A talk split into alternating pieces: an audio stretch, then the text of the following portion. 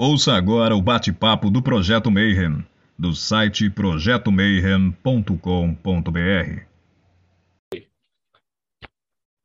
Bom dia para quem é de bom dia, boa noite para quem é da boa noite, 93 para quem é de 93, paz profunda para quem é de paz profunda. Você está no Boteco dos Illuminati e hoje eu já vi que vai ser muito louco, porque hoje a gente vai falar de um assunto que é super importante, super bacana, mas que muito pouca gente estuda, que são os trânsitos dos planetas externos, os mais demorados, a influência desses planetas dentro dos assuntos mundiais, né? Porque a gente está acostumado a olhar, né? Sol, Lua, ascendente, tal, e pessoas. Mas e quando a gente chega ali em Urano, Netuno, Plutão, que eles fazem aquelas voltas gigantes e que essa influência ou, né, na verdade, esse ponto que eles indicam afeta a humanidade como um todo, né? Então a gente trouxe uma convidada que manja pra caramba para falar sobre isso, mas antes de eu apresentá-la, Vou chamar aqui na nossa mesa Paulo Jacobina, seja bem-vindo. Obrigado, Marcelo. Curioso para saber o que a, Graziella vai, vai trazer para a gente e até gostaria de saber que será que a gente vai alcançar a harmonia das oitavas estudando os ciclos astrológicos? Do projeto Mayhem, Rodrigo Elutarque. Salve, pessoal. Vamos estudar a história e comparar com os ciclos dos planetas externos diretamente dos reinos enoquianos, Ulisses Massad. Fala pessoal, boa noite a todos. É um assunto bem interessante, estou curioso aí para ver como é que isso é, desenrola. Diretamente do Japão, Robson Belli. Ohayou gozaimasu, se você está aqui comigo, Kombawa, se você está no Brasil agora, Konnichiwa, se você estiver vendo à tarde isso em outro horário. Eu quero saber por que, que só tem espírito ruim no planeta de Saturno e diretamente da Eclésia Babylon, Bárbara Knox. Oi, gente, 93. Hoje é um assunto fascinante, uma das partes da astrologia que eu acho mais interessantes e eu estou super empolgada. E hoje a gente tem um convidado especial também para fazer pergunta, que é o Fernando do Astrocabana. Salve, grande Fernando. Boa noite a todos, obrigado. É um prazer estar com vocês todos aqui, com minha colega Graziela também.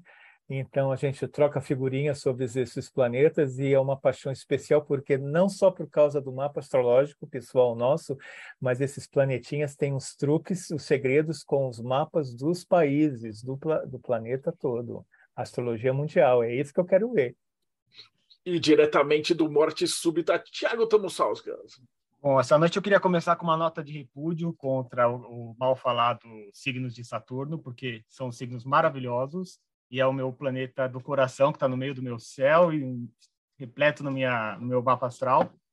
E vai ser muito legal aqui. E, e hoje eu quero saber quanto tempo demora para nos comer os próprios filhos. Vai ficar essa daí. Hoje a gente está com a Graziella Maratini. Ela é diretora do Sirius Astrology. Ela iniciou seus estudos no Instituto Paulista de Astrologia lá nos anos 80. A maioria daqui ainda estava engatinhando e depois se aperfeiçoou no Centro de Pesquisas Astrológicas Hermes. E, lógico, com a experiência acumulada dos anos estudando astrologia até hoje.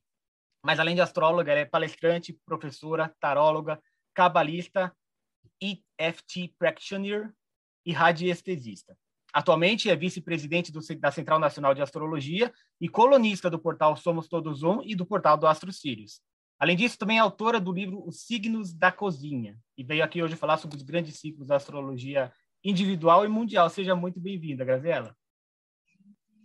Então, olha, eu nunca vi uma, uma tela tão linda, tão cheia de gente, que nem hoje.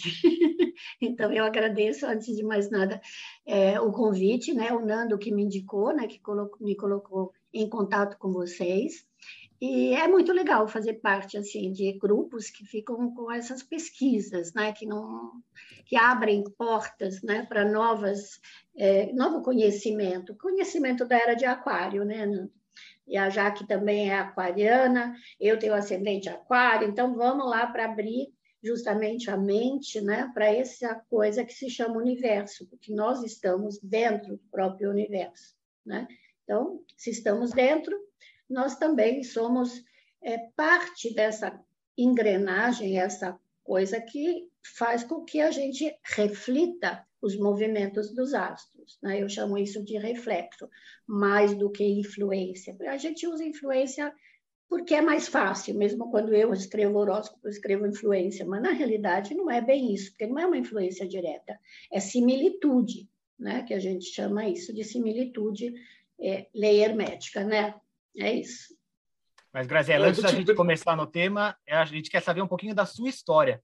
Conta ah, pra gente como que você começou, você estava lá, como o Marcelo disse, comendo hóstia, e agora está aqui explicando para a gente sobre os grandes ciclos. Como é que foi a sua jornada? Como é que você começou na é muito É muito, é, é, bastante lá atrás, lá nos anos 80, como ele falou. Desculpem que eu estou um pouco rouca, tá? Porque eu estava com um resfriado desde ontem, uma coriza assim chata. Então, na realidade, eu comecei o caminho esotérico no tarô, não na astrologia. Eu sempre tive curiosidade, porque eu tinha uma avó na Itália, vocês sabem, eles têm uma, eles têm uma mania de numerologia cabalística, ficam jogando a loto.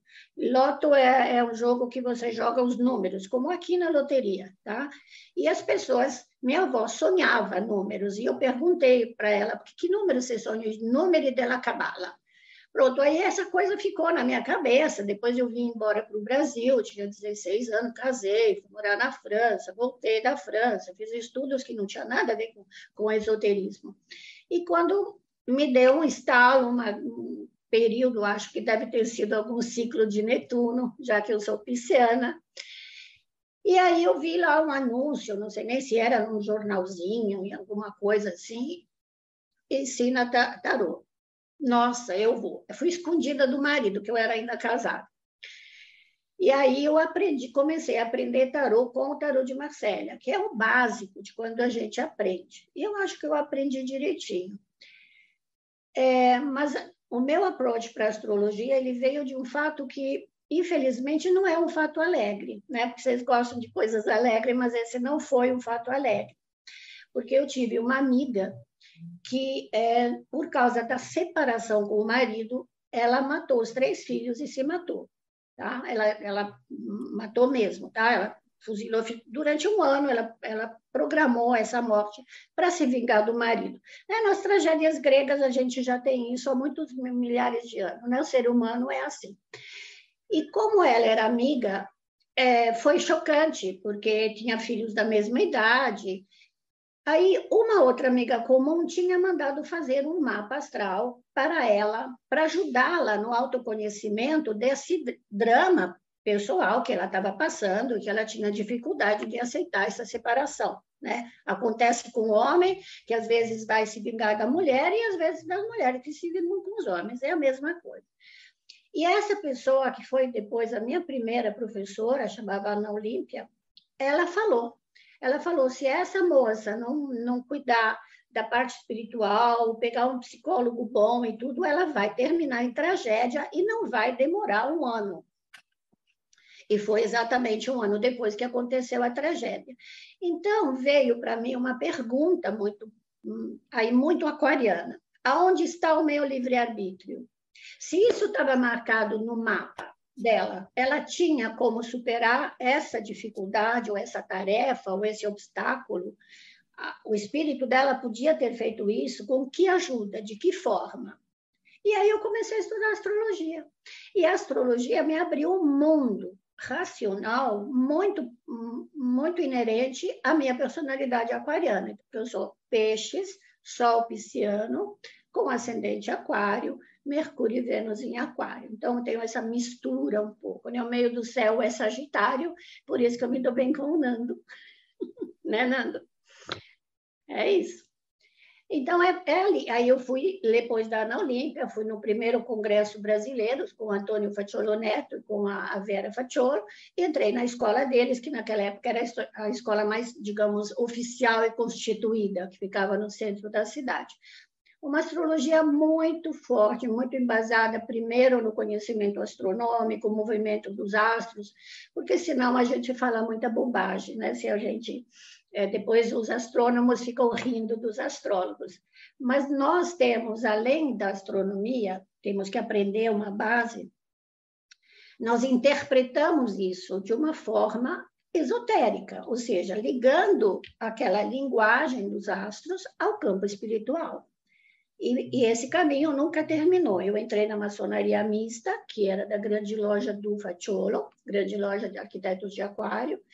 Depois eu passei para uma outra grande loja, fui venerável mestre durante muito tempo, comecei o estudo do ocultismo, cabala, e aí vai. Quando você começa, a gente não termina nunca, porque é o mundo. E a curiosidade, ela vem justamente do, da sede de, de aprender e de ajudar os outros. E aí o meu lado, acho que é neituniano, que eu quero sempre ajudar, quero ajudar, quero ajudar. Entendeu? É isso. O que mais vocês querem saber?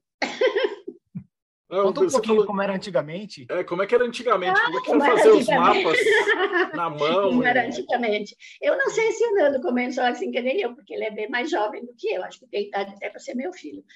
Mas, é, assim, a gente fazia cálculos ah, tínhamos as efemérides, que existem até hoje, né? só que hoje são virtuais, né? eu tenho num programinha. A gente tinha tábuas com todas as tábuas de casa que eram calculadas. Então, primeiro você estudava e calculava os astros para uh, zero de Greenwich, né? o GMT, que é o que eles falam agora. E depois você tinha que usar todas aquelas tabelinhas aí, haja conta com máquina, eu tinha uma régua de calcular, não sei o tudo era feito à mão. Então, eu tinha uma, uma base de mapa sem nada escrito, só com o círculo zodiacal, e a partir daí a gente fazia o cálculo de onde estaria aquele planeta que está naquele lugar a zero, né? de Greenwich, você vai transferir para a latitude e longitude de onde a pessoa é, onde a pessoa nasceu, porque é só assim que você tem realmente a equação pessoal da pessoa. Você consegue levantar o mapa para o lugar onde ela nasceu. Mas era tudo feito na mão, era, era assim. É, eu acho que, eu não sei, outro dia, hum, fazer, dando um curso iniciante, eu estava tentando explicar, ah lá, eu tenho alguns, tá? Bem guardados, assim, mas olha, eu sou muito mais velha que você, Bárbara, eu tenho idade para ser sua mãe. Eu tenho apostilas de 1988, tá? onde tem lá os cálculos e tudo. Mas hoje em dia eu acho que eu nem saberia fazer. Sei como se faz, mas eu não quebraria a cabeça para fazer. Eu primeiro, quando o, o Paulo, né, o Paulo de Tarso, que, que fez o primeiro Pegasus, e ele estudava lá com a gente, ele desenvolveu esse primeiro Pegasus, a primeira coisa era um disquetezinho que eu botava no Macintosh dos meus filhos, né, que eles tinham se separado, eu me tinha me separado do meu, do meu ex-marido, meu ex-marido é engenheiro de eletrônica, e os meus filhos, eles tinham esse primeiro computador. Então, e, e saía em DOS, né, aquela tela preta com aqueles no meio verde, né, era uma coisa assim. Mas era suficiente para eu ter o mapa e não ter que ficar fazendo todos aqueles cálculos entendeu? Que facilitou muito fazer o, o mapa das pessoas, né? E eu, eu, a eu e a matemática brigamos um pouco, né? Então, prefiro desse jeito, assim, com os vários, né? O, o Nando, ele dá curso também, né, Nando? Dá, dá um curso é, de, do, que é um programa fantástico que até agora eu não consegui desvendar todos os mistérios dos novos programas de astrologia que fazem os cálculos, porque cada vez temos mais sofisticação nisso, né? Não é? é... Graziela, deixa eu fazer uma pergunta. Você acha que por você fazer essas coisas mais manuais, ter que fazer a conta, ter que ir mais minuciosamente para chegar naquele resultado, isso influenciou a sua formação? Você acha que o pessoal que tem hoje tudo pronto perde alguma coisa? Sim, acho, acho. Eu já vi gente falando para mim assim: ah, mas eu olho para aquilo e aquilo me inspira. Não, desculpa, a astrologia não é inspiração. Porque a astrologia tem um lado lógico, tem um lado de raciocínio. Não é olhar e dizer eu estou vendo uma nuvem passando sobre o seu corpo. Não, isso tem mediunidade, tem é espiritualidade, é no meu ver. Agora, quando você mergulha na astronomia e sabe que aquele planeta, que se você estiver em Londres, você vai ver ele com aquela, aquela configuração, e você muda e você vê outro céu. Eu vou te falar uma coisa: quando eu comecei a escrever, no ano 2000, eu abri o meu site, que se chama astrocírios.com.br. E eu conheci o pessoal do Somos Todos Um, que é, é um senhor da minha idade, de uma cidade parecida com a minha, que uma amiga comum nos colocou em contato. E ele falou: ah, eu preciso de um astrólogo. Ah, que legal, então eu mando para você meus artigos. E depois o meu site acabou entrando né, no site, no, no portal Somos Todos Um. E eu, eu achei em, que naquele momento é, teve uma união assim da espiritualidade com a minha parte racional, porque eu estava estudando de uma forma muito racional, né? Estava tentando deixar de lado esse lado esotérico, se você pensa, né? É, aí quando você começa a mergulhar nesse, nesse campo, é, tem gente que viaja, mas viaja porque tem uma capacidade, talvez inata, talvez de outras encarnações, traz, às vezes, lembranças do inconsciente, ou sei lá como, né?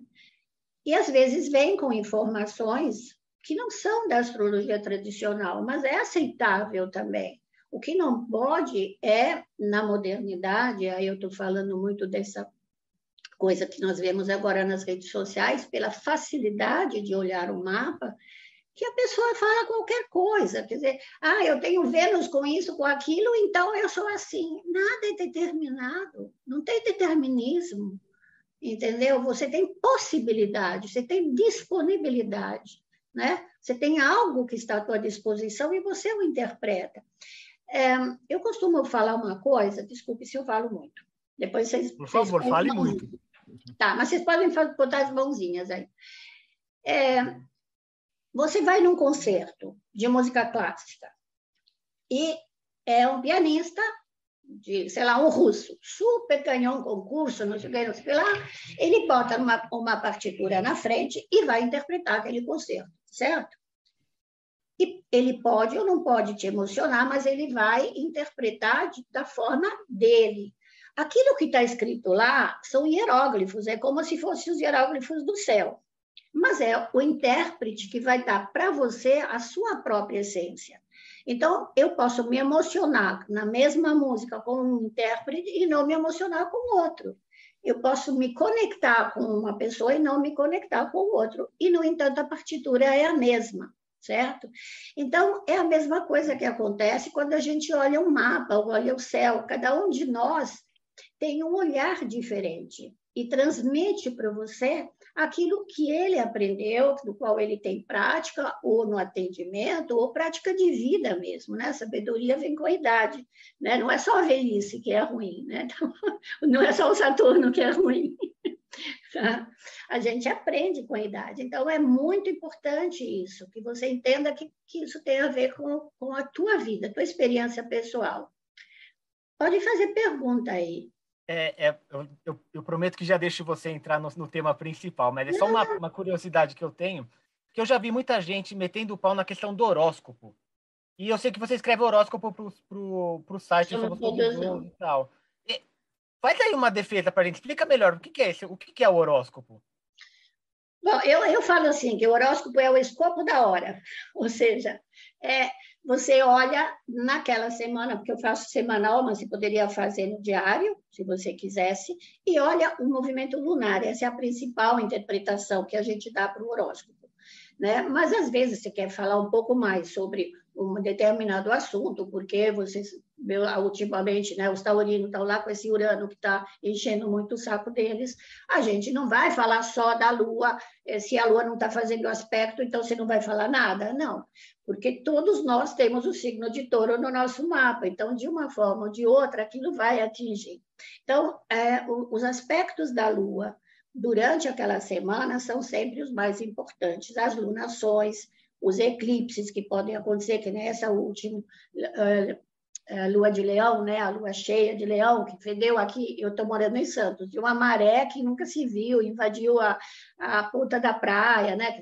Então, você fala assim, puxa, mas a lua tem toda essa influência? Claro, tem influência na nossa é, respostas emocionais, né? E, e, as mulheres sabem muito bem o, quais, quais são as influências, inclusive no ciclo menstrual, né? E no nascimento de crianças, etc. Então, é, o horóscopo ele tem, tem a ver com isso. É claro que ele é superficial, né? Você não consegue fazer, você não está fazendo uma análise de todos os ciclos. A gente tenta dar conselhos também, né? Eu acho que sim, meu, no meu ponto de vista. Eu sei que eu não tenho uma linguagem muito jovem, tá? Muito atualizada, não consigo falar gírias jovens. Na minha época, quando eu cheguei no Brasil, aprendi um português que é aquele que eu falo, mas eu não consigo me adaptar muito ao, ao jargão assim falado hoje. Então, o jovem pode... que tem que se adaptar à norma culta, não o contrário. Não, mas assim, eu acho que tem que se adaptar um pouco, né? Mas é, a gente não pode também deixar é, de usar a, a, bagagem cultural que a gente tem, né? A bagagem de estudos, enfim. É, sem ser chata, porque eu acho que não pode, não precisa ser chata. Senão fica muito horrível você ler o horóscopo. Ai, meu Deus, essa daí só fala de Saturno. Ai, que horror, não vou mais ler. É que a palavra horóscopo, quando eles usam, a gente já fica meio impregnado com aquele horóscopo de jornal que saía todo dia e que era uma balela Qualquer total, um faz, né? né? Mas se você tem uns sites bons, uh, gringos, eu não sei se o Somos Todos Uns faz isso, mas você se cadastra e coloca os seus planetas. E aí ele traça e aí ele te dá, tipo, para a semana você vai ter essa, essa conjunção, essa, essa influência, isso, isso e aquilo, que é uma coisa mais próxima de um horóscopo de verdade, né? Sim, sim, sim. É, eu faço esse horóscopo semanal, eu olho signo por signo, né? E tento dar, olhar aquilo que naquela semana vai influenciar, principalmente aquela, aquela pessoa daquele signo, né? Então, quando estava com Marte passando em conjunção com Urano em touro, os taurinos, eu tenho um filho taurino, ele pirou, entendeu? Mas tudo bem, a gente aguenta isso. Fala. Começou a mudar. Quem que escreveu? Eu... Vai, Bárbara.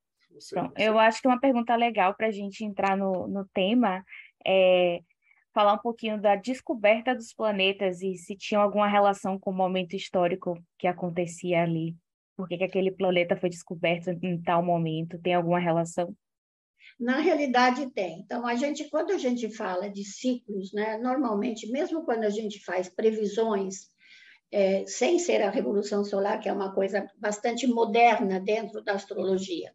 Mas quando a gente faz uma previsão anual para uma pessoa, a gente sempre começa a olhar os planetas lentos, porque os planetas que são mais rápidos, eu olho de três em três meses para um cliente. Por quê? Porque tem a relação com o dia a dia dele. Então, você pode falar que naquele período Marte vai estar assim, ó, toma cuidado que você vai brigar com tua mulher, ou coisa parecida. Bom, mas são os planetas lentos que a gente utiliza e o movimento lunar. Isso é na hora de fazer as pre, previsões, né? É, eu estudei astrologia cabalística, porque eu sou cabalista, estudei cabala. E na cabala, você não utiliza os planetas transpessoais, que a gente chama de transpessoais, ou seja, os que vêm depois de Saturno, Urano, Netuno e Plutão, porque o, o cabalista considera que enquanto a humanidade não tiver a capacidade de olhar além de Saturno com os seus olhos físicos, é como se a gente fosse colocar, sei lá, uma lente especial, uma terceira visão, então eles não vão influenciar a pessoa em si, mas influenciam a coletividade. Então, existem cabalistas atuais que já trabalham com esses que são transpessoais, né? Urano, Netuno e Plutão, é, por causa disso, porque eles influenciam a coletividade. Então, se você pensa, né, hoje eu, eu me preparei até para falar mais sobre Saturno e deixei por último para falar do retorno de Saturno dos 29 anos, 28 a 29 anos, porque nós temos casos muito importantes de pessoas que morreram com essa idade, e a gente percebe, se você olhar a televisão e ouvir a televisão, que muitas vezes, assim, tem dois bandidos que foram presos pela polícia. O que foi preso é aquele que está com 28, o que está com 30 ele já se escapou, ele já foi, ou é aquele que era mais novo, porque tem esse retorno de Saturno que funciona nesse momento. Nos planetas lentos, né, Urano, por exemplo, quando ele foi descoberto por Escher, né, que tem um, aquele simbolinho, simbolozinho, né, tem o símbolo redondo, que é o espírito, né, o pontinho no meio é do Sol, em cima tem uma espécie de antena parabólica aberta, assim, né, que é o H, né, do, do cara da pessoa que descobriu o, o planeta. Mas, coincidentemente, nesse período, aconteceu a Revolução Francesa. E aí, os astrólogos levantaram as antenas. Por quê? Porque até aquele momento nós tínhamos sete planetas, ou seja, Sol e Lua, e cinco planetas conhecidos. Então, por isso, no zodíaco você distribuía a Lua para Câncer, o Sol para Leão, e depois dois Mercúrios, duas Vênus, duas Martes, dois Júpiteres e dois Saturnos, e acabou. Né? Por isso que a gente fala que Saturno rege o Aquário e rege o Capricórnio. À medida que foi descobrindo esses novos planetas, os astrólogos se perguntaram, né, qual, era, qual seria a energia que eles estavam nos apresentando ali. E era uma, uma energia de revoluções, né, revolucionária, criou revoluções. Inclusive a independência, né, tem, tem casos. É.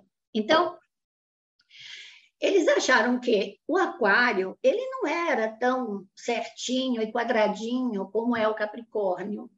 Então, eles resolveram pegar o, o aquário e falar assim: ah, vamos botar ali para esse, esse signo, porque tem muita gente revolucionária, gente que tem uma visão maior, que pensa para o futuro, né?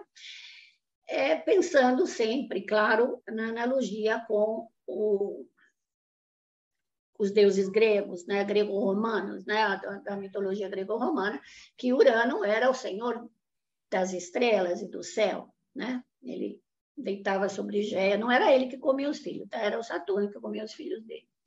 Então, mas na realidade ele também ele era um, ele não queria leis para ele, ele deitava sobre Géia, fazia os filhos quando achava que os filhos eram horrorosos, eram cíclopes, coisa assim, ele rejeitava que é uma atitude muito aquariana, viu, gente? Essa rejeição, assim, aquilo não me interessa, eu não quero. Você não quer brincar com a brincadeira que eu inventei, que é a melhor de todas, então eu pego minha bola e vou me embora.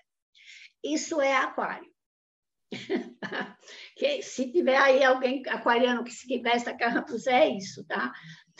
É, então, esse lado eles atribuíram a esse Urano, que veio trazer revoluções, né? Porque o uraniano não aceita um ditador, ele vai lá e derruba, né? Então é, é, é típico isso. Ele não, não suporta que mandem.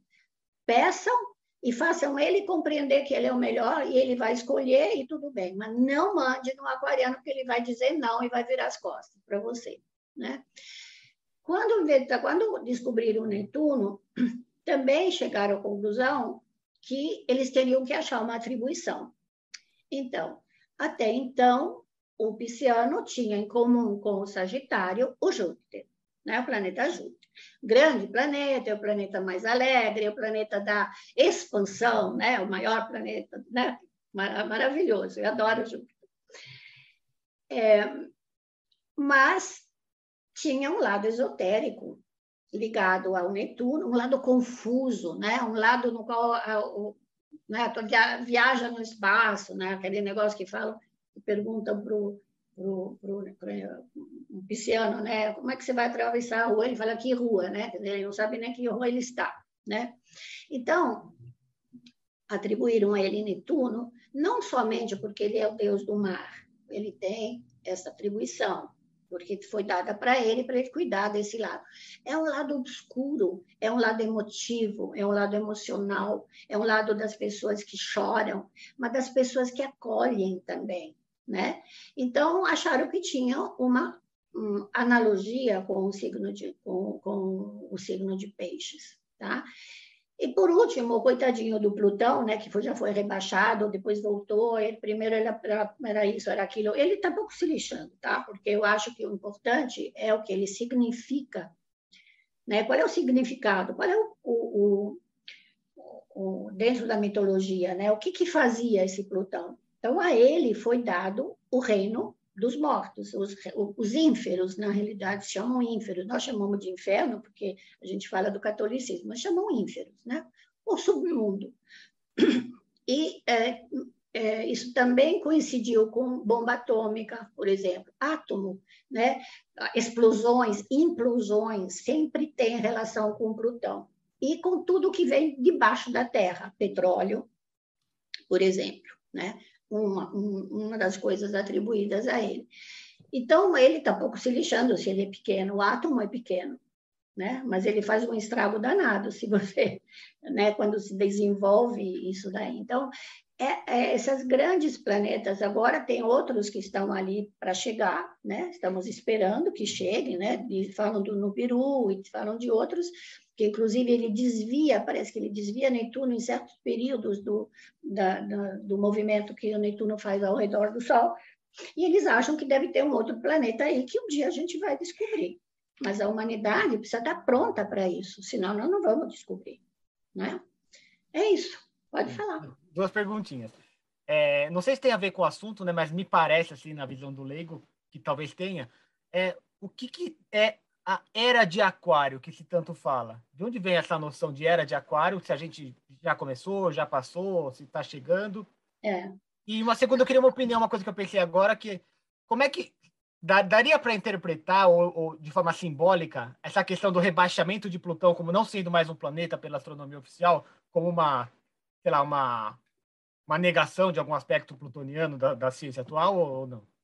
Pode ser, porque a ciência atual ela continua andando com, com assim, né? Com, com, tem antolhos que nem você põe nos cavalos para ele não desviar do caminho. Então, eles também não querem abrir o, o espaço.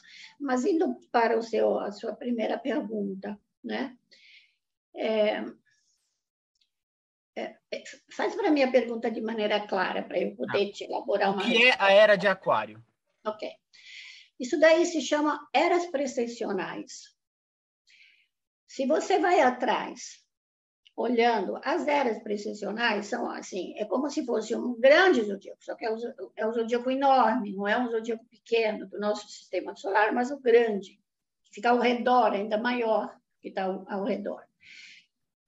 As eras precessionais, por exemplo, na época é, da Bíblia, né? dois mil anos atrás, por exemplo, do Novo Testamento, quando apareceu Jesus, nós estávamos na era de peixes. Porque as eras precessionais, o movimento terrestre da galáxia, tudo, ela se mexe ao contrário do zodíaco. Então, você tem que andar para trás. Antes da era de peixes, teve uma era de áreas. 2.300 anos aproximadamente, chega até um pouco mais. Naquele, durante aquele período, era, por exemplo, como você vê no Antigo Testamento, era o Deus vingador, o Deus conquistador, né? eles saíam por aí conquistando. Se você lembra, quando os egípcios saíram do, os judeus saíram do Egito, eles adoraram um bezerro. Era de touro, terminando, e entrando a era de, de Ares. Então, a cada dois mil anos e 300 anos, 2.300 anos aproximadamente, as eras se, se modificam. É o bezerro de ouro, exatamente.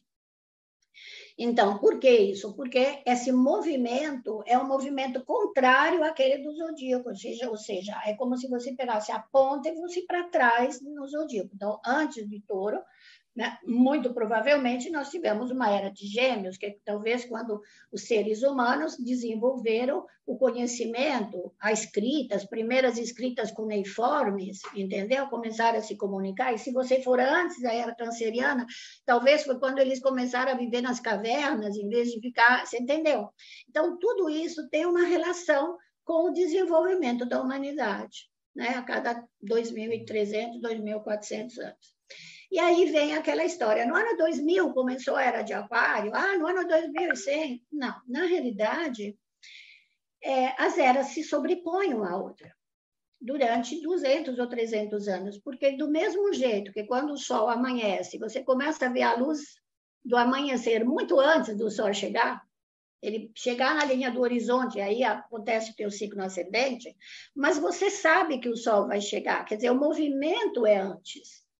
Né? Então, nós estamos no fim, findando a era de peixes, que era uma, era uma era muito mais com Nós tivemos o quê? O Cristo, era de peixes, sacrifício, auto-sacrifício em prol da salvação do outro. Né? Isso tem uma relação muito forte com esse signo. Teve Buda, né? a busca da iluminação, sai um pouco, entra naquela coisa da. É, da busca da, da união com o Criador. né? Que isso tem muita relação com essa era de peixes.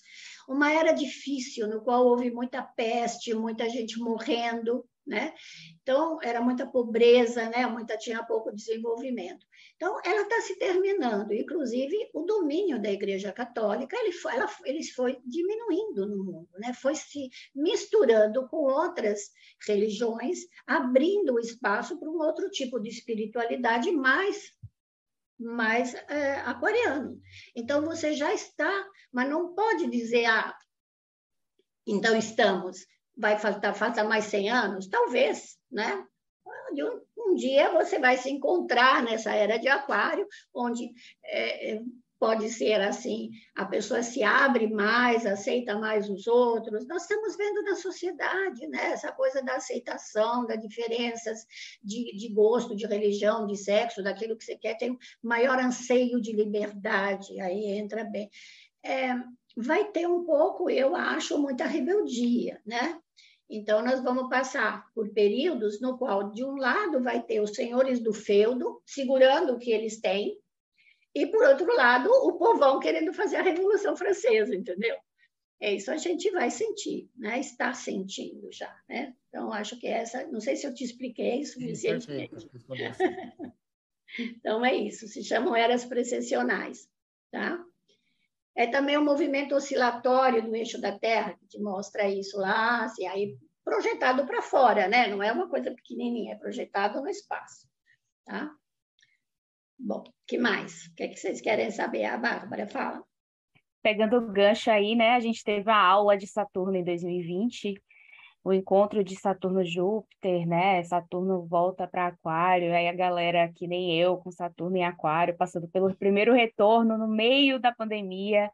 É, a senhora comentou um pouco sobre Saturno, né? Que tinha preparado algo, então comenta para a gente sobre Saturno, sobre o retorno de Saturno e sobre essa loucura do retorno é, na prisão saturnina. É, o Saturno pega muito na gente, sabe? Pega mesmo.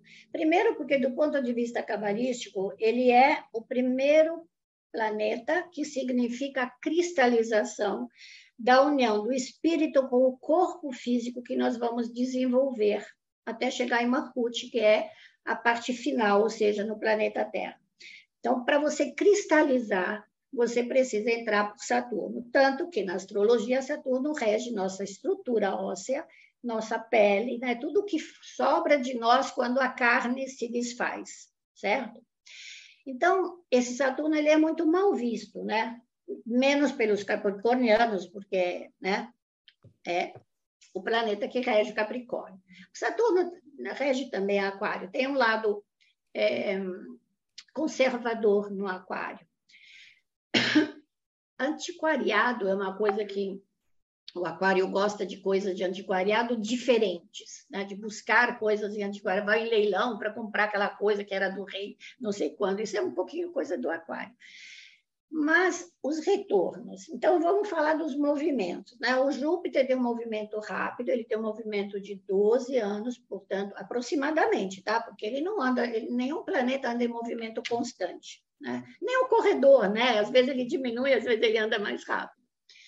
Então, é, ele fica 12 anos, então, em geral, ele fica um ano em cada signo.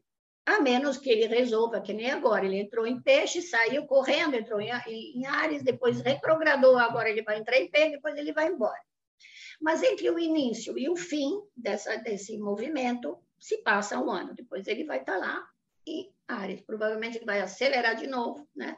E, oba, vai ser um oba-oba, né? Com com Júpiter em, em Ares.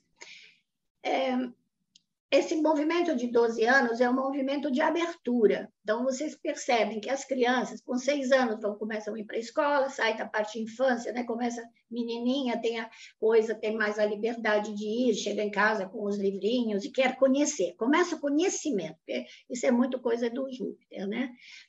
E, com 12 anos, ele está saindo da parte de infância para iniciar o seu processo de, é, de ficar maduro, de ficar adulto, Só que ele passa depois por aquele período que ele não sabe se ele é criança, um dia ele está com a voz fina e um dia está com a voz grossa, né? A, a, a menininha fica olhando o peito para ver se está surgindo ou não está surgindo, e é aquele período um pouco difícil, mas, em geral, ele, ele é, leva a criança a ter curiosidade sobre o mundo do adulto. Então, ele quer socializar. Se você faz um churrasco, vem um menininho de 12 anos, ele quer ficar sentado com os adultos, ele não quer ficar sentado com as crianças, né? Diferentemente, o Saturno, sendo um planeta lento, porque ele tem um ciclo de 29 anos aproximadamente, às vezes um pouco mais, às vezes um pouco menos, sempre pensando que quando ele faz os retornos, ele pode ter, ele começa a fazer o efeito até chegar a 5 graus. Eu considero 5 graus antes de dele alcançar o seu próprio ah, planeta ou qualquer outro planeta. Então, você começa a sentir essa é, essa mudança que o Saturno faz, é, primeiro aos 14, não, primeiro aos 7, 7 anos e pouco, né? Você faz um primeiro, o prim, primeiro aspecto, depois você vai ter os 14, que é a oposição, que é quando entra aquela coisa da eu não quero ser como meu pai, né? E aí entra aquela contestação ao mesmo tempo que a pessoa quer assumir a sua própria identidade para não ser devorado pelo pai. Por isso que a adolescência é tão difícil, né? Às vezes, realmente, os psicólogos ajudam nessa parte, né? Em, em ajudar justamente que a, a, figura do pai não pode ser o pai patrão, o pai que manda, o pai que não deixa se espalhar e não não aceita que, é, não, meu filho tem que ser advogado que nem eu, meu filho tem que ser, não sei, isso acontece normalmente nessa idade. Então, há contestação, que é a de Saturno. E é o momento realmente deles começarem a ingressar na vida adulta. Depois você vai ter o quê? Os 21, tá? Então, se você faz esse ciclo esse ciclo de vida vai te levar a fechar o primeiro anel. Eu tenho uma palestra que eu acho que eu dei no, no Sinastro, mas agora está no site da CNA. Para os associados da CNA está gratuita essa palestra que eu, que eu gravei. E que fala exatamente sobre esse que eu chamei de Senhor dos Anéis, porque eu já fechei vários anéis na minha vida. Então, tenho essa experiência vivenciada, entendeu? E, normalmente, é, por exemplo, eu é, tinha 14 anos quando meu pai saiu da Itália para vir para o Brasil, onde minha irmã estava e onde ela se apaixonou por um brasileiro e não queria voltar para a Itália. E aí fiquei sem pai. Então, olha aonde que eu tenho o Saturno? Na casa 4, que é a casa do lar, é a casa do pai. Então, quando fez o primeiro aspecto, minha primeira oposição, que né, botou, botou lá o Saturno na oposição, eu sentia falta. Né? Então, é, ao longo da vida, o Saturno é o grande pai celeste. E eu falo que ele coloca no cercadinho as crianças rebeldes e não te deixa sair de lá a menos que você peça desculpa, não, não, vou aprender essa lição, agora não vou fazer mais bobagem, entendeu? E aí ele te solta. Então, olhando esses ciclos, é, a gente encontra também uma coincidência, que não é coincidência, porque nada é coincidência no mundo, né, na nossa criação, com a Lua, o movimento lunar. Porque o movimento lunar tem 28 dias e um quarto, né? Então, o que, que acontece? Antes do Saturno vir te cobrar alguma coisa, vem a Lua te chacoalhar e te dizer: precisa mudar alguma coisa, essa coisa não está boa, eu não estou gostando. E aí depois vem o Saturno e fala: bom, então assuma a sua responsabilidade, faça essa mudança, faz, assuma. Quero comprar casa. Eu me lembro quando eu vendi meu, meu apartamento em São Paulo e o rapaz veio, ah, porque eu estou noivando e o primeiro apartamento que eu compro. Aí eu virei para ele e falei: Você tem 29 anos? Ele me olhou na cara, como dizer: Meu Deus, ela tem bola de cristal, essa moça. Não, porque é um movimento. A quem não casa quer casar. A mulher que tem o primeiro filho, que tem medo que depois dos 30 não vou poder engravidar. Enfim, há uma coisa do tempo, o senhor do tempo. Né? E se você pensa que a gente divide a vida em 30, 60, 90, né? porque depois também, né? Depois dos 90, a gente está para o lado de lá, mesmo se o corpo está aqui. Então, é mais ou menos isso que é o ciclo de amadurecimento do ser humano. né? Nosso ciclo, por enquanto, estamos realmente atados ao Deus Saturno, tá? É, por que, que vem essa coisa do Saturno, por exemplo, devorar os filhos, né? na mitologia? Porque ele sabia que o Júpiter ia tirar dele o trono, como ele tinha feito com o pai dele, que era Urano. Só que ele castrou Urano. Né? Você não vai mais procriar com a minha mãe, esperou ele descer, cortou-lhe que caíram no mar, né? E do qual saiu Vênus, né? A mitologia nos ensina isso. Mas, na realidade, o Saturno tinha medo que acontecesse a mesma coisa. Mas o Júpiter, que era muito mais generoso, só mandou ele para o exílio, né? mandou embora. Falou, vai embora, vai, não quero mais te ver. E deixa que eu aqui vou dividir com meus irmãos. Esse negócio aqui chega de escuridão, chega de limitação, chega de coisa ruim. Né? Porque foi um período muito de chumbo, né? chamado período de chumbo. Em alquimia também a gente trabalha com os metais que e os metais têm relação com os planetas, né? A Vera Facciolo, que, que era alquimista, né? Era, não, é alquimista, e ela sempre falava nisso. É, a verdadeira alquimia é feita com os metais, né? E, claro, tem a alquimia mental também, né? Não só a verdadeira. É, Ulisses está com a mãozinha aí. Oi, Graziela. É, na verdade, era uma dúvida que hoje a gente estava conversando à tarde no grupo e surgiu um assunto, eu queria ver se isso tem uma relação com a astrologia. É, quando alguns de nós aqui tem, estuda a parte de, de grimórios, de anjos, essas coisas todas. Então, nós temos, por exemplo, os planetas, e nesses planetas tem sempre relacionados a eles determinados arcanjos. Então, por exemplo, ah, o dia de domingo é o dia do sol, então tem o arcanjo, em alguns grimórios é Rafael, outros é Miguel, que rege aquele dia. Né? Isso. Só que existe também, em alguns livros, é, é, que esses arcanjos regem longos períodos, de 490 anos, de 365 anos. É, e, e aí a nossa dúvida era o seguinte: é, da onde vem isso? Isso tem alguma relação com a astrologia? Ou são as, as pessoas dos grimórios que criaram essa esse, essa visão e isso não, não vai para a astrologia? É, na realidade, a astrologia pode falar de uma regência planetária mais longa do que a própria regência anual.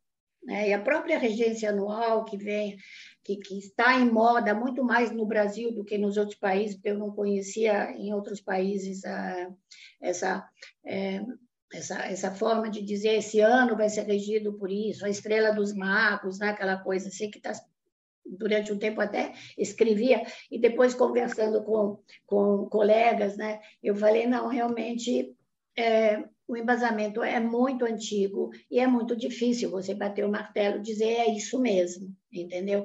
Mas a gente fala que nós estamos num ciclo maior de Saturno, né? Que entrou o ciclo maior de Saturno eu não, não posso te responder dizendo assim, eu estudei, olha, eu estudei o ritual de, de, de alta magia, eu te falei que eu sou, eu sou maçom, e magos, né, livros de magia, tenho vários, inclusive em francês, em inglês, mas nenhum deles, muitas coisas não batem.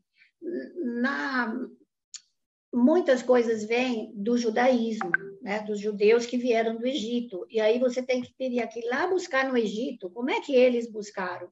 Porque Moisés ele foi criado com, com, com os, os uh, né, o, a, a, corte lá do, do, dos egípcios. E é, eles eram instruídos é, na estrela Sirius, né? Por, pelos seres que vinham pela estrela Sirius. Tanto, eu não sei se vocês conhecem o livro O Egito Secreto, é de um uhum. francês, exato. E ele fala que é a Índia secreta, né? Exato. Então, quando fala do Egito secreto, ele te fala da Grande Pirâmide, e ele mostra exatamente que o lugar onde o, o faraó deitava para receber as instruções vindas de Sírios tem uma, uma fenda que, num determinado dia do ano, que normalmente era agosto, porque é a época que vem a canícula de agosto, que entra a, a estrela Sírios, ela batia exatamente nesse lugar ou iluminava.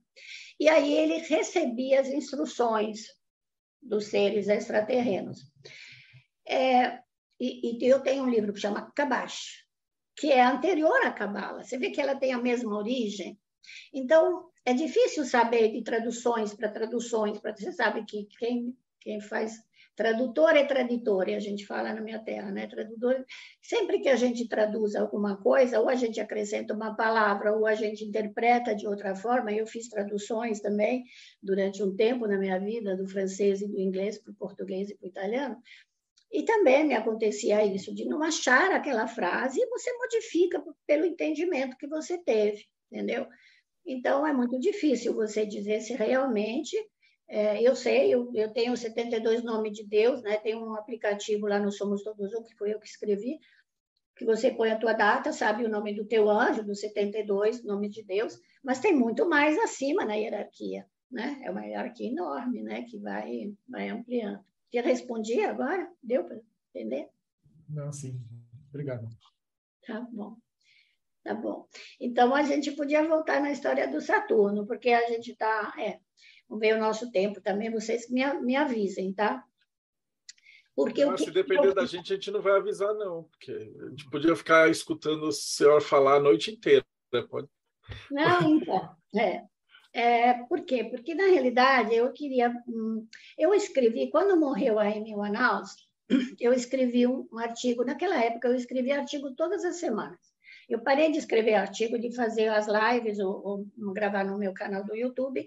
Quando começou a pandemia, praticamente, eu falei: ah, vou parar de escrever, agora vou gravar, né? Fica mais fácil mas eu escrevia todas as semanas e escrevi um artigo justamente sobre isso, morrer, por que, que tanta gente morre com essa idade, né? É uma coincidência ou não? E, na, claro, eu você pega às vezes as pessoas mais famosas, né? E nesse caso, o Jimi Hendrix, né? Que era o que estava na minha cabeça naquela época, é, a James Joplin, a Amy, mas vocês podem procurar outros. Claro, são pessoas também que faziam o quê? Se drogavam, tinham excessos, eles pularam o cercadinho de Saturno, você concorda? O cercadinho de isso não se faz, você está desobedecendo as ordens do Deus Cronos. Olha que eu vou te cobrar, entendeu? Geralmente eles têm problemas com o pai, porque Saturno é o nosso pai terreno também, né? Então, tem essa representação, isso. Muitos, é o Morrison também, sim, você pode pesquisar. Mas uma coisa que chama atenção, e se vocês forem prestar atenção no noticiário, quantas, quantas pessoas que você vê, o cara morreu, caiu do quarto andar, não sei o quê, 28 anos. Falei, gente, mas o que, que faz esse Saturno, né? É um matador, né? Que vem aí cobrar. É claro que cada um tem seu destino, né? A gente não pode generalizar. Mas, geralmente, é, nessa idade, se vocês lembram da última música que a Amy Winehouse gravou, que ela falava, meu pai me mandou para rehab, e eu falei, não, não, não. É exatamente isso. Então, o Saturno, ele te cobra, mas ele te cobra o quê? Seriedade, ele cobra que você fique dentro da lei, que não seja tão fora da caixinha, ele, ele cobra que você tenha a responsabilidade do teu futuro, porque ele é o Deus do tempo. Ele fala: oh, você não vai ser, ser jovem a vida inteira, está chegando aos 30, 30 está na hora de amadurecer, você não é mais uma criança. Então, quando a pessoa se recusa a fazer isso por problemas que ele teve na infância, por uma, uma falta né, de apoio dentro da família, porque normalmente é na família que a gente desenvolve os piores, as piores. É, problemas psicológicos, né? Então, é claro que, nesse momento, provavelmente o teu Saturno está com um aspecto ruim no teu mapa, certo? Eu tenho um aspecto bem ruim com Saturno, que me acostumei a vivenciar, né? Porque eu tenho Saturno em conjunção com Marte, é, em gêmeos, né? Então, de uma certa forma, tem pessoas que falam, é por isso que você é tão pampum, mas eu acho que essa coisa de eu falar assim é mais do aquário também, né? Do Mercúrio aquariano. Mas muita dureza, você, você luta muito contra esse Saturno, né? O Marte luta. E, e normalmente Marte e Saturno junto tem relação com movimentos de tropa, com movimento de guerra, com polícia que, que reprime né? É, atos de é, sei lá, greves ou coisas assim, entendeu? Então, é, é, existem. É claro que quando eu tive os retornos, eu tive problemas de mudança de casa, mudança de país, separações, quer dizer, sempre foi um período difícil na minha vida, né? Porque tem dois maléficos juntos, eles não são bonzinhos, nenhum dos dois é bonzinho. E por mais que a gente queira, a gente tem que. Tá bom, deixa ir. Se é para eu perder, deixa ir. Mas se você vai contra, é uma força superior, ela vai, ela vai te dobrar, vai te dobrar, entendeu? E aí é claro que pode acontecer mesmo do Saturno falar muito bem, então tchau e benção. Aí acho que ele chamou Plutão, né? O Plutão ajuda o Saturno também. Então, depois disso, na realidade, você tem o Plutão, o Plutão tem um ciclo de 18 para 19 anos, né? Que é um período que eu percebo das pessoas mais revolucionárias, mas não no sentido, no sentido científico, muitas vezes. É, descobertas, é, a coisa da reciclagem ficou muito forte. Né? Quando, quando o Plutão entrou em. É, o, o, problema que teve com a AIDS, por exemplo, foi quando o Plutão entrou em é, Escorpião. Né? Depois, quando ele depois passou, entrou em, em, é, em Sagitário, começaram os primeiros remédios, né? Que começaram a, a vir para ajudar, exatamente porque quando ele estava em Escorpião, ele estava na casa dele e fez um estrago danado porque ligou a morte com a sexualidade, né? E depois disso entrou, né? Agora, o que, que aconteceu quando Plutão entrou e fez conjunção com, com Marte? Com Saturno no início de 2000, no final de 2019, início de 2020. A pandemia, morte coletiva, morte como não se via há muito tempo, desde a época da, da, da gripe espanhola, da qual minha mãe falava, né? Porque eu nasci no pós-guerra na Itália a, Itália era, foi destruída durante a guerra, né? além de ter perdido a guerra, ela estava destruída e pobre. Foi quando a maioria dos italianos foi também é, migrar, porque era uma miséria total. Né? Mas o Plutão, ele fala assim, busque a sua força interior e transforme, como faz a borboleta quando ela entra dentro do casulo, né? Aquele bichinho feinho, né? Que ela come um monte de folha, depois ela se enrola toda e quando ela sai, ela sai com as asas para voar, né? Então, eu, eu vejo Plutão desse jeito, inclusive vejo o signo de escorpião mais como fênix do que de uma forma destrutiva, porque é o espírito que se liberta da carne, né? quando a gente entra no âmago de, de, de entender o Plutão né? O que, que ele faz nos ciclos, que são ciclos longos, né? Imagina, são 19, ninguém chega a, a vivenciar um retorno, né? Exato. E aí, gente? Então, eu vou puxar o futuro, então. Ah. Puxar um pouco de futuro. Ah. Tem uma expectativa agora, né? A gente teve o, o ciclo do ar, o início do ciclo do ar de Saturno e Júpiter, e a gente vai ter agora um movimento de ar mesmo, né? A gente vai ter uma amostra grátis aí de Plutão em Aquário esse ano, depois ele entra de vez em Aquário e Urano em Gêmeos. Exato. Quais são as expectativas da senhora aí para esse ciclo dos planetas lentos nos signos de ar? E sabe o que eu acho? Eu acho que vai ser bom. Eu não sei se sou otimista por natureza, né? Imagina, pisciana com um Sagitário no meio do céu, eu sempre olho sempre pelo lado positivo da coisa. Graças a Deus, né? É, porque ar é inteligência, primeiro, estimula a mente. Então, nós vamos descobrir, primeiro, a coletividade vai se unir mais, nós vamos estar juntos, e vamos descobrir formas de sobreviver à catástrofe que nós mesmos criamos, né? Porque fomos nós que criamos a destruição do planeta. Olha, estava vendo, é, por exemplo, reciclagem, é, essa coisa de é, utilizar coisas que a gente jogava fora, por exemplo, né? E a gente hoje em dia não joga, você presta mais atenção naquilo que você joga fora. né? Espero que todo mundo faça isso junto e virão novas ideias. Também muita, eu acho que a gente vai viajar mais, conhecer outras culturas, nos enriquecer com o conhecimento do outro. Vai ter uma união cada vez maior. Porque os signos de ar são comunicativos, antes de mais nada é comunicação, né? Eu, você vê como é que foi rápido né, esse desenvolvimento do, da internet, de, de, nos conectar com gente do mundo inteiro, né, foi só é, o, o, aconteceu, né, não, a gente vai se libertar através do quê? Através de Urano, que ele nos traz a, a libertação da internet, né? Então, o ser humano é muito rápido, as descobertas também de ir para outros planetas, como já estão indo agora, né? E toda essa facilidade, né, que tem, claro, para quem pode pagar passagem para ir lá com, né, para conhecer Marte, sei lá o quê, os outros planetas. Mas eu estou vendo isso. Tem uma outra coisa também, que eu acho que tem um, um pouco a ver com o ingresso do próprio Plutão em Aquário, né? Transformar a sociedade. Porque a transformação cria novas formas de vida, né?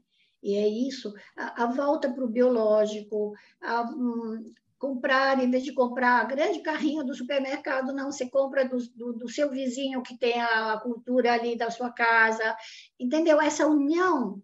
E é isso que vai fazer sobreviver a Terra. É claro que são os jovens que vão ter que fazer isso, né? Que, são, que é deles que vem sempre o movimento, que os velhos ficam meio parados naquilo que eles já aprenderam, tem mais dificuldade de aceitar as novidades, né? É isso. Vejo isso dessa forma.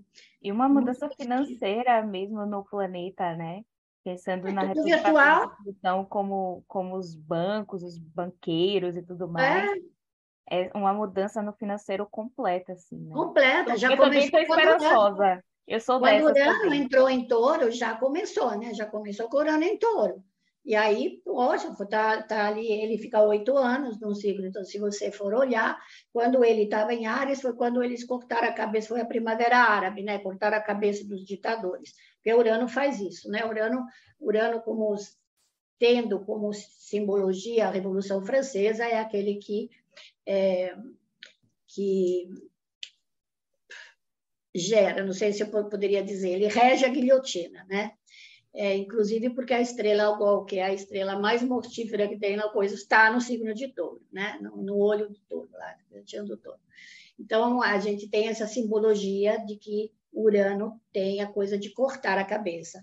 Mas, na realidade, Urano ele corta a cabeça por quê? Porque o corpo pensante é a parte mais animal da gente. Então, simbologicamente, é para você passar a usar mais essa parte, que é a parte hum, pensante do ser humano, e, e a similitude do, com, com o Criador está no nosso cérebro.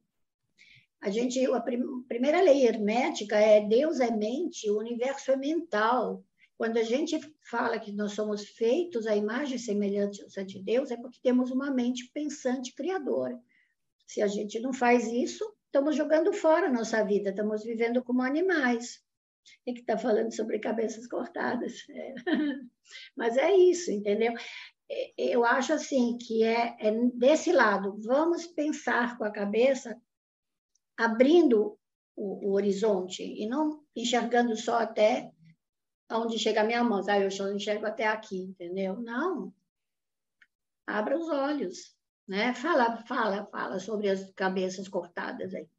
Não, é um artigo que a Bárbara postou no Morte Súbita que tem um pouco a ver com o assunto que você está falando aí. Chama ah, Judite então. e a Epílome da Rainha de Espadas, para quem estiver só escutando a gente. É, é. Bom, vou aproveitar o gancho e vou fazer uma perguntinha aqui para você também.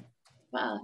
É, em termos assim de grandes ciclos, o que, que a gente pode esperar aí na, na sua interpretação, na sua análise, mais especificamente para o Brasil, mais especificamente para depois de outubro? Bom, eu não fiz análise. Quem fez análise disso é o Nando, e eu não tive nem, nem tempo, mas assim, do ponto de vista, eu não olhei o mapa do Brasil especificamente, apesar que eu sempre, quando olho o mapa do Brasil, eu falo, não importa quem esteja na cabeça, porque sempre vai cair na cabeça aquele que melhor se encaixa naquele momento astral. Ou seja, se o momento está propício para um feijão, vai ser o feijão. Se for propício para uma banana, vai ser uma banana. porque o cosmo tra transmite isso, ele abre o caminho. Ninguém é responsável em si. Você só tem a pessoa certa no lugar certo, no momento certo. Ele cai naquela fenda e ele vai fazer o nosso destino coletivo acontecer. É, sendo um país aquariano, eu acho que nossa sociedade vai estar ainda muito modificando, né? abrindo mais para essa coisa da diversidade, por exemplo, que é uma coisa tão magnífica que tem nesse país, né?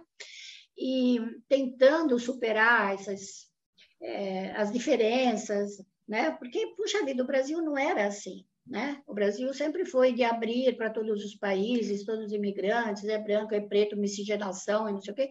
E de repente começou essa coisa de ficar, mas eu acho que foi o Plutão em Capricórnio que fez isso. Então, acho que quando ele entrar em Aquário, vai abrir né, para uma nova era para o Brasil. Você sabe que é, eu sou devota do, do San Giovanni Bosco, Dom Bosco, né? E ele teve nas profecias deles, ele falava que era aqui no Planalto Central, aliás, tem a igreja dele lá em Brasília, né? Que seria o ponto mais é, energético, como se fosse o chakra mais importante do planeta Terra. Vamos imaginar o chakra cardíaco da Terra, certo? E ele, por isso, e ele profetizou isso, está escrito nos livros dele. Então, se o Brasil pega para si esse trabalho, que não é só do lado material, é também do lado acolhedor, né? Olhe para todo mundo, olhe para. Não existe diferença, nós somos espíritos encarnados, não importa o que, que nós temos em volta de nós. Né? Então, acho que o Brasil pode realmente ir para um período muito profícuo. Muito profícuo, vejo. É. Também, eu torço muito. Eu torço muito. Eu acho que não, não tem nada a ver com política, isso tem a ver com amar o Brasil, gostar do Brasil. O Brasil é a terra que me acolheu, é a minha mãe de adoção, certo? Eu tenho uma mãe biológica e tenho uma mãe de adoção. Né? Depois fui mandada no colégio interno estudar na França, então tem outra mãe lá. Mas acho que é o Brasil é realmente onde eu fiz, né? Tenho o segundo filho, tenho dois netos, é, é aqui. Então, eu tenho um amor imenso. Sabe que quando eu canto a, a, o hino da Itália, eu não me emociono. Quando eu canto o hino do Brasil, eu choro. Vai ver que em outra encarnação já vivi aqui? Por que não? Né? Não é? Vai pensar. Por que, que eu vim parar aqui? Por que em São Paulo, que é uma cidade aquariana? Então, é, tem muito a ver, né? Onde que o cosmo te canaliza para você vivenciar. Por que, que eu vivencio isso aqui? Né? Então, eu acho que sim, eu acho que nós vamos passar por um período de transformação grande, vai depender de todos nós, mas precisamos aprender a amar e a ser tolerantes também, né? Porque essa é a parte mais difícil, eu acho. Graziela, eu estou com uma pergunta aqui do pessoal, do chat. Ah. É...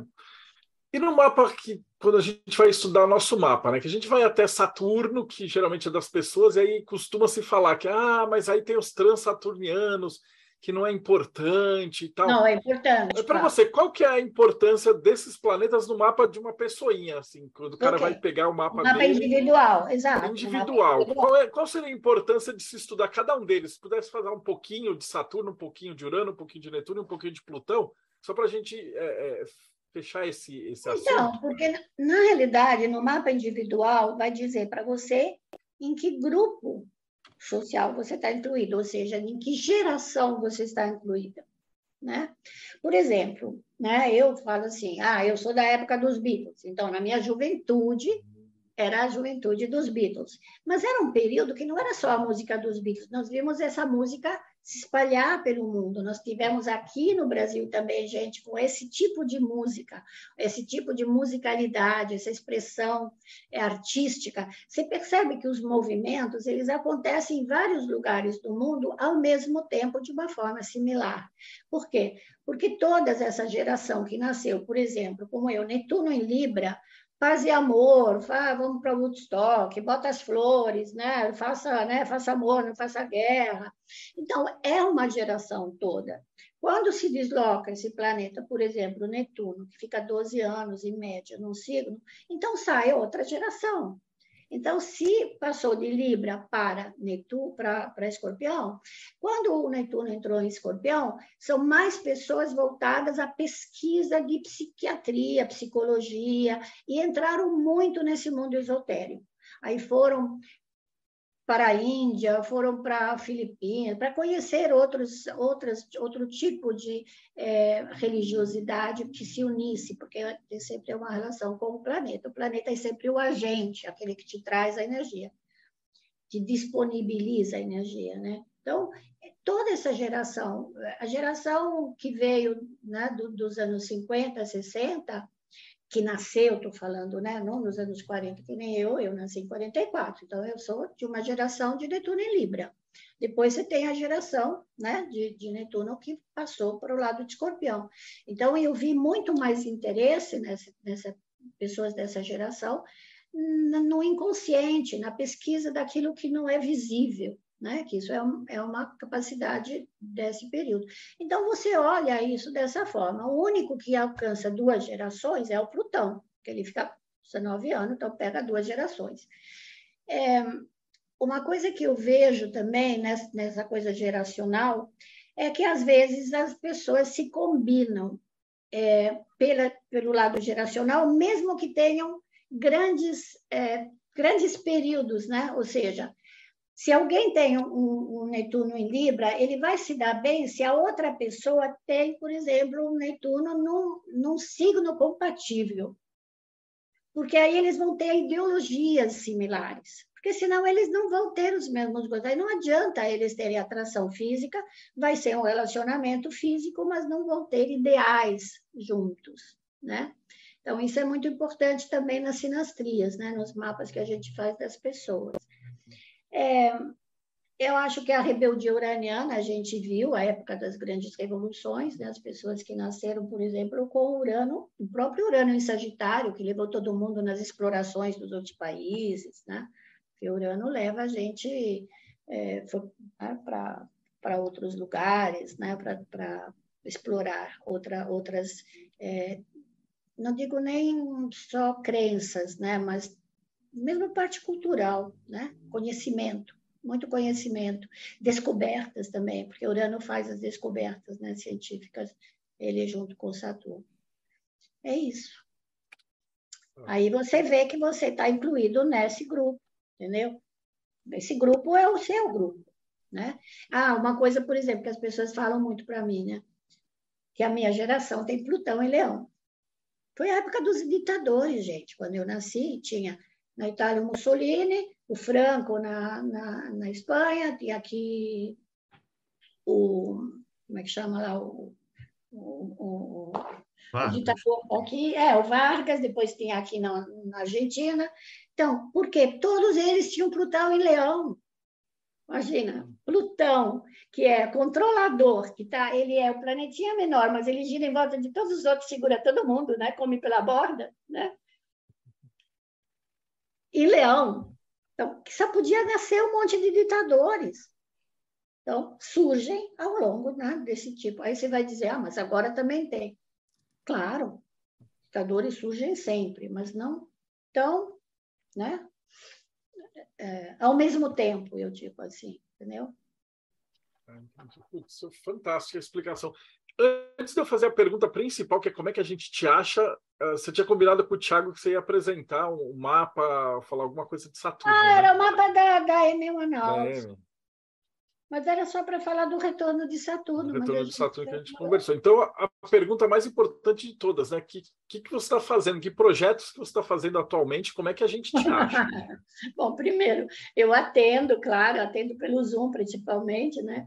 Faço atendimentos de astrologia de tarô e de mesa radiônica. Essas são as coisas que eu faço mais, né?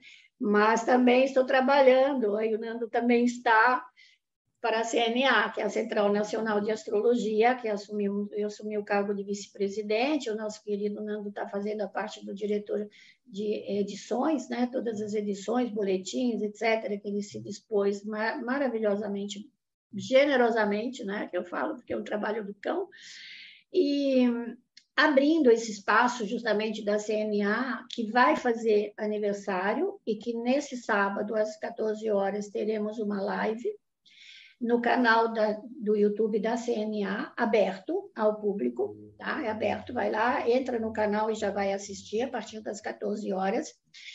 É, a Dani, que é a Daniela Rossi, que, que, tem, que é a coordenadora da CNA para o Rio Grande do Sul, não, para Santa Catarina. Ela convidou o Alexandre Schutt, que é o, o presidente, a mim, e nós escolhemos um, um, outro presidente, ou seja, um presidente que já foi presidente da CNA, que eu não falo ex, né? Porque isso daí é ex é só para ex-marido. Então nós convidamos o Rodrigo Araês, que ele é uma figura única, porque é um pisciano inspiradíssimo, que fala muito essa coisa esotérica. Ele, olha, ele tem uma coisa, é único, vocês precisam conhecer, porque se vocês puderem, não percam. Vai ficar gravado no, no portal da, da CNA, então é CNA Astrologia, né? No YouTube. E isso dá muito trabalho. Também cuido né, dessa parte um pouco, um pouco de responder e-mails e organizar as coisas da CNA. E o resto é o trabalho mesmo. E vamos preparar também um congresso né, para o fim do ano. Ah, então, esses congressos são legais. Eu vou preparar. Quem estiver escutando a gente, então, o que a Graziela falou vai estar aqui na descrição os links para vocês ah, se encontrarem. Eu te, eu te mando depois, você te escreve aí. Tá. E como é que, que, a gente acha você? Mais pela CNA mesmo? Não tem Instagram? Não, eu tenho, eu tenho. É tudo no meu nome. Aí vocês vão achar no meu nome. Graziela Somaschini Marratini ou Graziela Marratini, sem o Somaschini. É, tem o Instagram, tem o Facebook, tem o meu canal do YouTube também no meu nome. E o site que é astrocírios.com.br. Tá? É a única coisa, porque o site foi fundado há 20 anos, 22 anos atrás, então ficou com o nome Astrocírios que é justamente por causa das estrelas Sirius eu escolhi, que na realidade não é uma estrela, mas são, é uma estrela binária, são duas estrelas, uma viradinha da outra, bonitinha aqui, uma vira em volta da outra. E era a estrela dos egípcios, né? que trazia os conhecimentos, tá certo? Então, me acha fácil, tá? Tem, pode botar o WhatsApp e a pessoa entra em contato, não tem problema não, eu sou bastante, bastante atualizada nessa parte é, às vezes eu né, recorro aos amigos, né, como, por exemplo, a, a, acho que ela, não sei se ela já saiu, a Jaque, né, o Nando, que ele também sabe de um monte de coisa, fala, ah, eu tenho que fazer uma live, tem não sei o que, não sei o que lá, mas a gente aprende, eu, eu gosto. Meu lado aquariano funciona ainda, apesar da idade.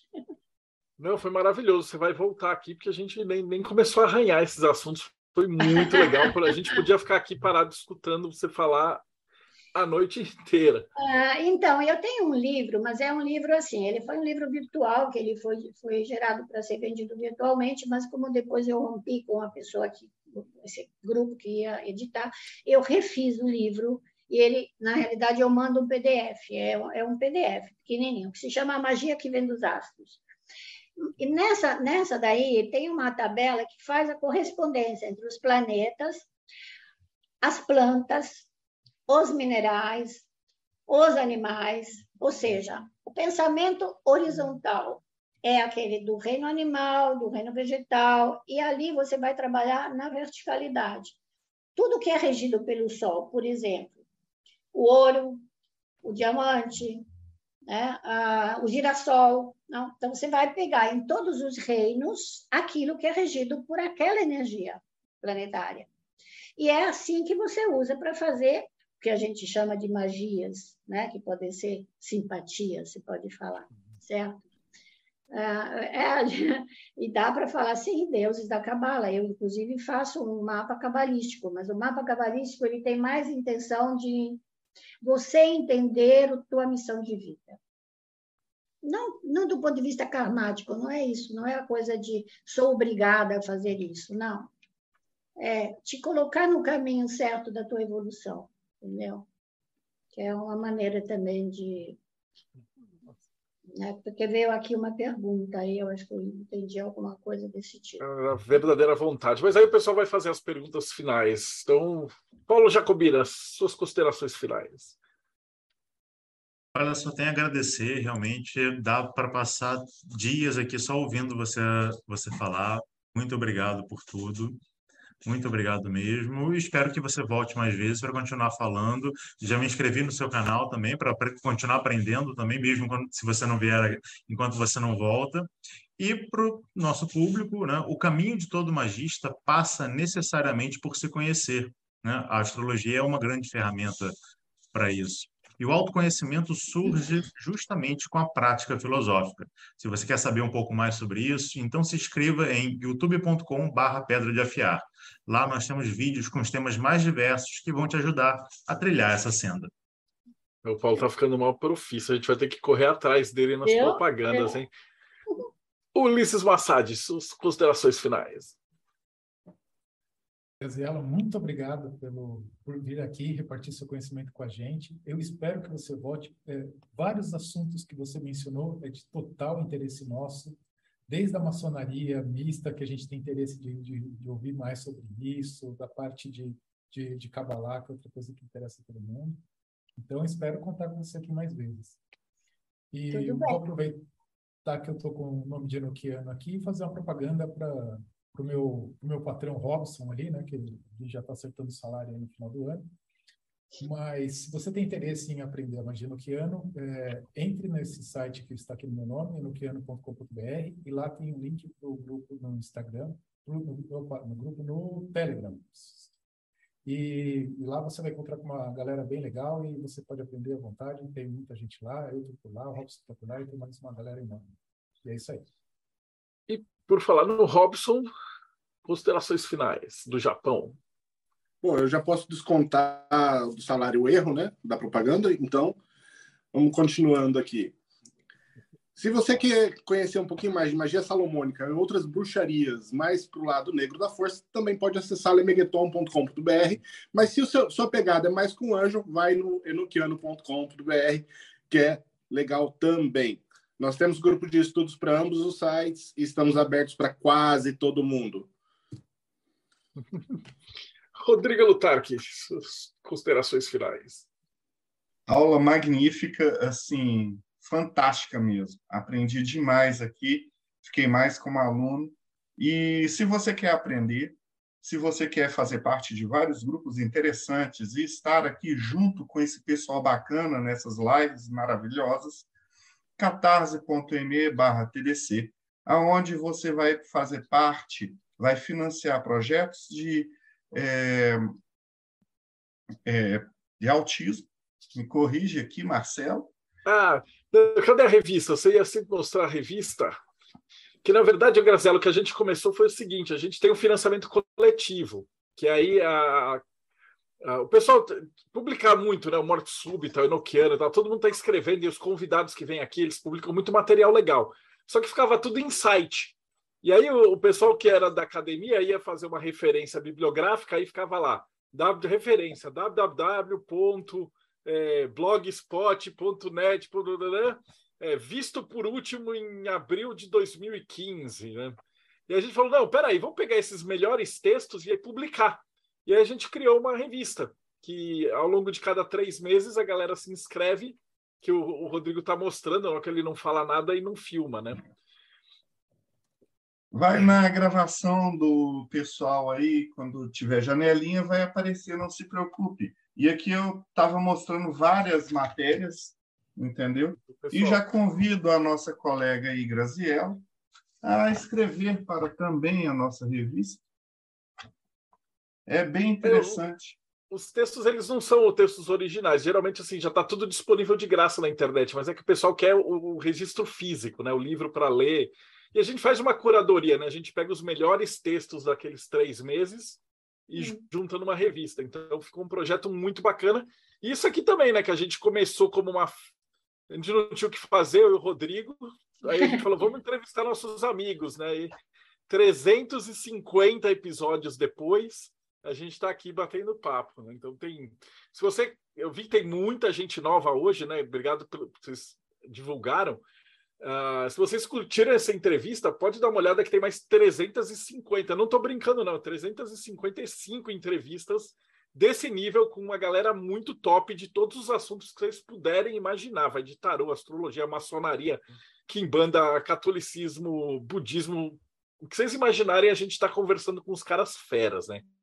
Então, e se quiser participar, que você está assistindo no YouTube, a gente assiste ao vivo e faz as perguntas para os convidados, né? Então é uma, uma mão na roda, né?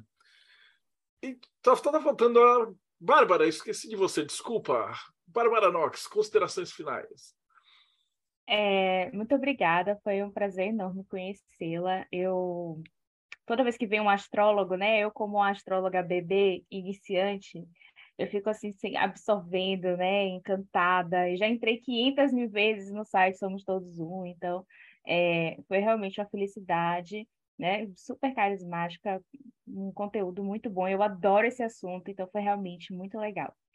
É, e para quem tem interesse numa vivência telêmica com uma deusa Babylon, uma instituição, num grupo, né, uma socialização de grupo, é, pode entrar em contato com a gente na Eclésia Babylon. Nós temos alguns ritos online, outros ritos presenciais, é, muita troca, algumas práticas específicas da nossa Eclésia. Então, se vocês tiverem interesse nisso, podem entrar no site da Eclésia, que é 4gsanctuary.com ou entrar em contato direto comigo no Instagram, que é vesta.nox, e agora tem o site também, vestanox.com.br, lá tem ocultismo, tarô, astrologia.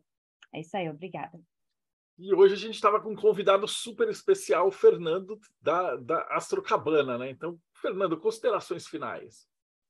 Bom, eu quero agradecer a todos vocês novamente, é uma energia uh, indescritível estar aqui junto.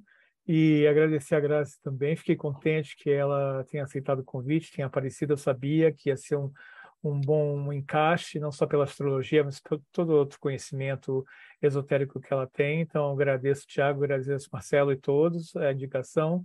Uh, aqui está o meu Instagram, Nando Astrocabana, para quem é, gosta de se especializar em astrologia contemporânea, pesquisa, essas coisas todas, né? Uh, uh, e eu estou sempre postando novidades.